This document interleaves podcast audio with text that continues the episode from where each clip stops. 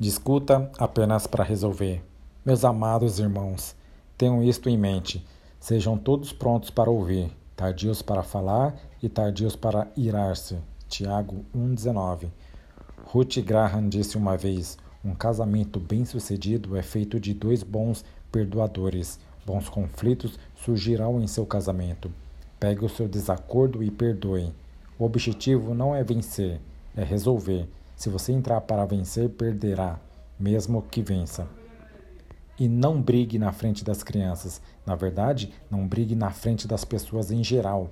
Aprenda a resolver conflitos em particular e aprenda a lutar de forma justa. Quando há lutas de boxe, há regras. Existem certas coisas que você pode e não pode fazer ao seu oponente. Então, quando você se sentar com o seu cônjuge e estiver tendo um desentendimento, primeiro ouça-o. Nos Provérbios, lemos que um tolo responde a uma questão antes de ouvi-la. Veja lá, Provérbios 18, 13.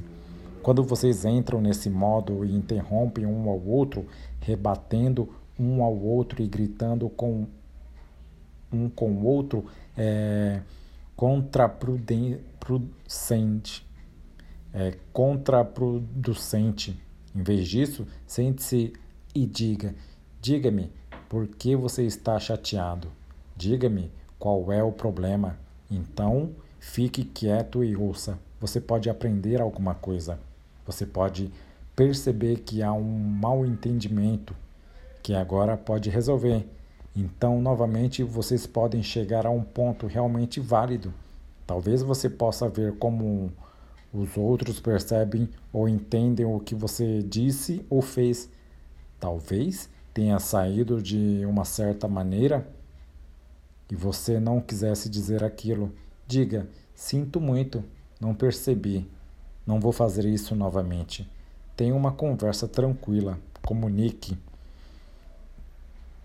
Efésios 4, no versículo 31 e 32, diz: Livrem-se de toda amargura, indignação e ira, gritaria e calúnia, bem como de toda maldade. Sejam bondosos e compassivos uns para com os outros, perdoando-se mutuamente, assim como Deus os perdoou em Cristo.